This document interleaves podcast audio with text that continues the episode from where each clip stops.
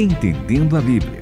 As respostas para as suas perguntas a respeito da palavra de Deus.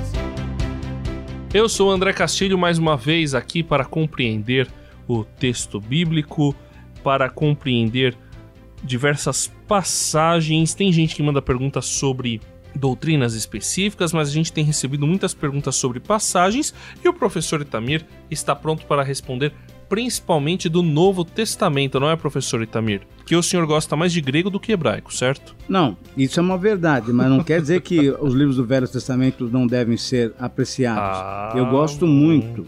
Na verdade, eu até acho que as pessoas são muito gentis em falar que eu sou um biblista. Nossa, oh, que coisa, hein? Que Mas é que tanto Antigo como o Novo Testamento é o que me dá alegria.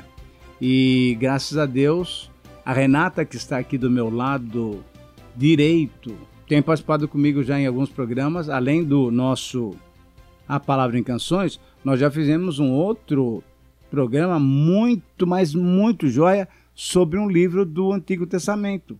Lembra, Renata? Jeremias, que dá vontade até de fazer de novo. Mas deixa eu me apresentar.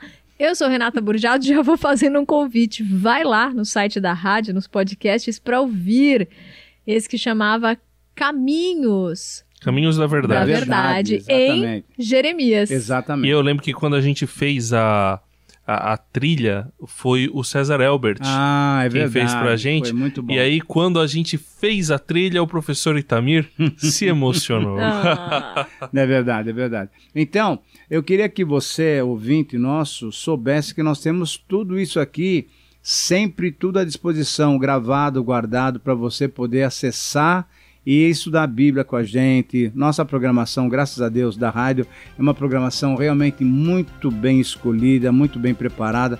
Fazemos isso com todo amor, então nós estamos à sua disposição e também nós queremos receber as suas perguntas para podermos entender a Bíblia.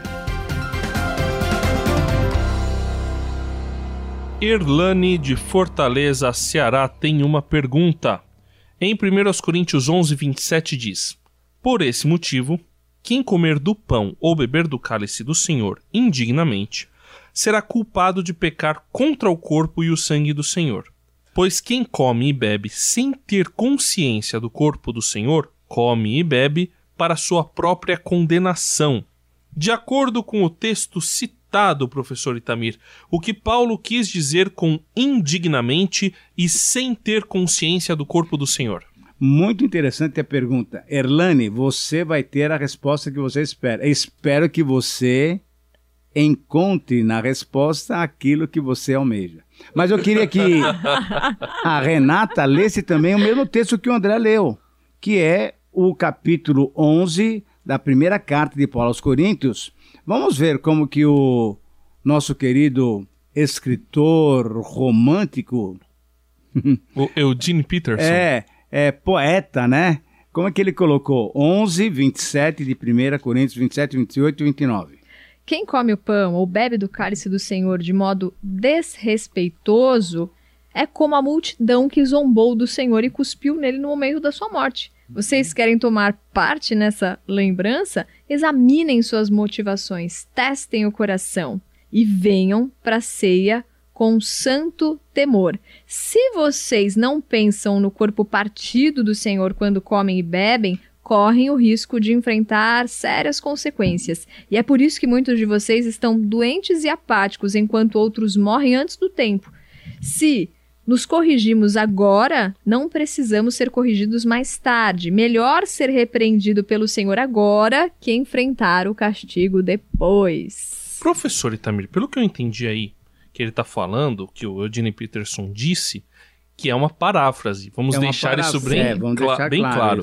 É uma interpretação do texto bíblico. Isso, certo? Isso. E na interpretação dele, fica a impressão de que quando você toma ceia, ceia do Senhor para os batistas, santa ceia para outras denominações, você tem que pensar no corpo do Senhor, no momento em que ele foi crucificado. Então, se você não comer pensando nisso, você está comendo sem consciência. É isso, professor Itamir? Então, essa é uma interpretação muito interessante do Eugênio Peterson e eu não concordo. Opa!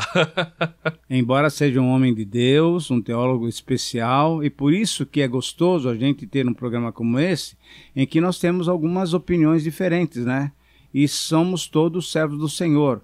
E a benção de termos a Bíblia hoje em nossas mãos é que nós podemos interpretá-la e, de acordo com aquilo que o Senhor tem revelado para cada um de nós, nós vamos colocando as nossas posições. Por isso, por exemplo, nós temos, e nós, nos programas passados, falamos sobre calvinismo, arminianismo, sobre pré-milenismo, sobre pós-milenismo. E aí, são coisas que eu tenho reputado, André e Renata, como assuntos, teologia, aspectos da teologia que eu chamo de periféricos. Por quê? Porque o central e o que nos une é que Jesus é Deus, que Jesus é Deus encarnado, que ele morreu na cruz pelos nossos pecados. Então, essas questões mais centrais que nos unem, e aí une quem?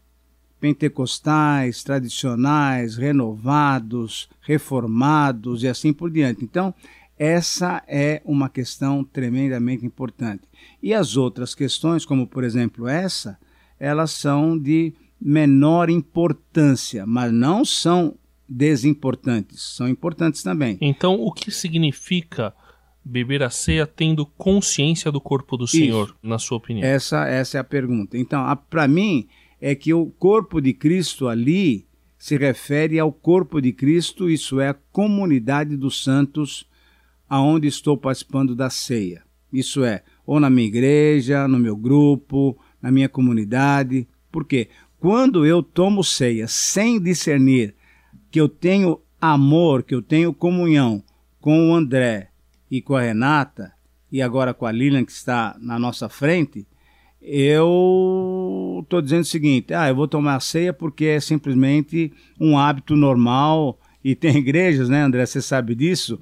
E primeiro domingo é o domingo da ceia, né? Primeiro domingo do mês domingo da ceia. Então a pessoa faz isso quase que rotineiramente, sem entender que a ceia é uma demonstração de comunhão, de comunhão dos irmãos.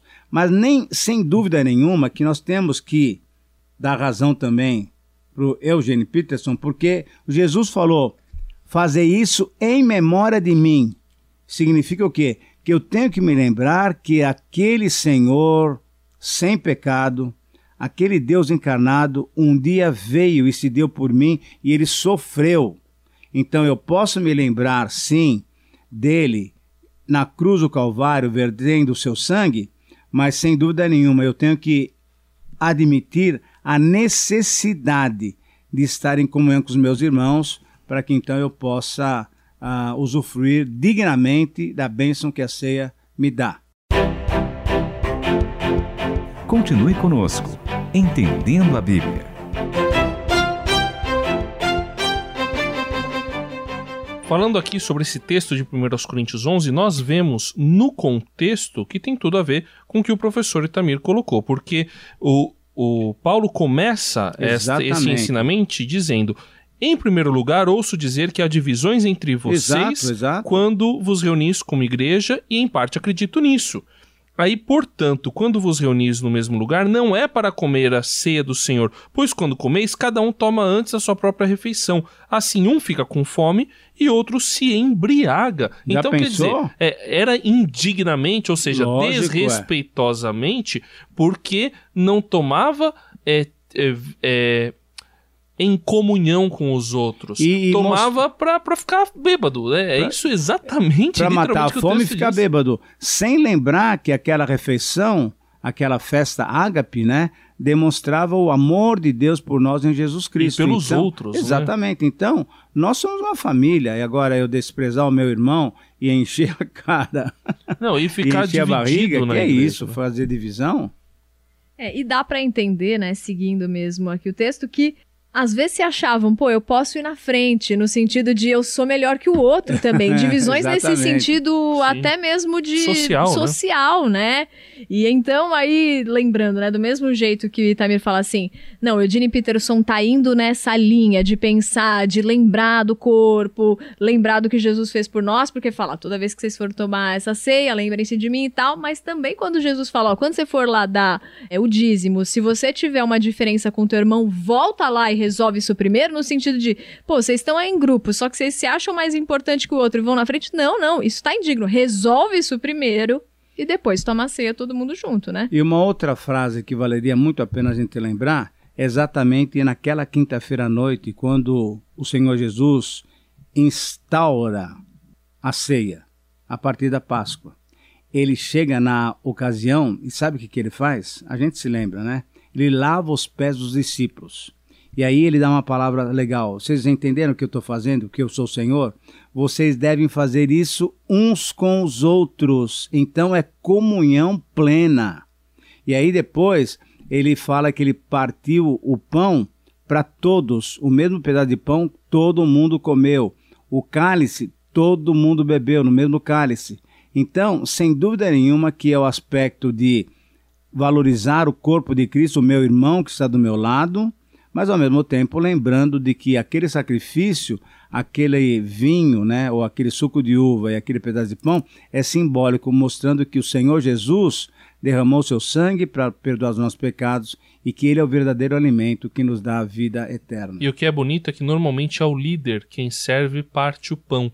É, o, e, e servir e partir o pão não é coisa de quem está na posição mais alta é, seria, teoricamente, quem está na, na, posição mais baixa, mas Jesus nos ensina Exatamente. que se você quer estar numa posição alta no reino, Tem você deve servir Exatamente. os outros. Então, para encerrar, já que vocês dois são líderes da Comex aqui da rádio, os nossos ouvintes bem sabem, porque a gente deixa isso abertamente. Eu quero dar o um exemplo do que é aqui na própria Rádio Transmundial. Antes da ceia, o Itamir sempre fala: ó, se alguém tem diferença um com o outro irmão, resolva isso antes, peça perdão para Deus e tal. E a própria diretoria quem nos serve, né? Aqueles que tomam as decisões aqui são os nossos chefes, cada um de uma área, é quem nos serve. Eu acho isso muito bonito que a gente nunca perca esse espírito aqui na rádio. Acabou nosso Entendendo a Bíblia. Que pena, que dó, mas vai ter mais se você mandar pergunta. Então manda pra gente, para ouvinte@transmundial.com.br, pro WhatsApp 11 974 181 456. Entendendo a Bíblia, com Itamir Neves, André Castilho e Renata Burjato. Uma realização transmundial.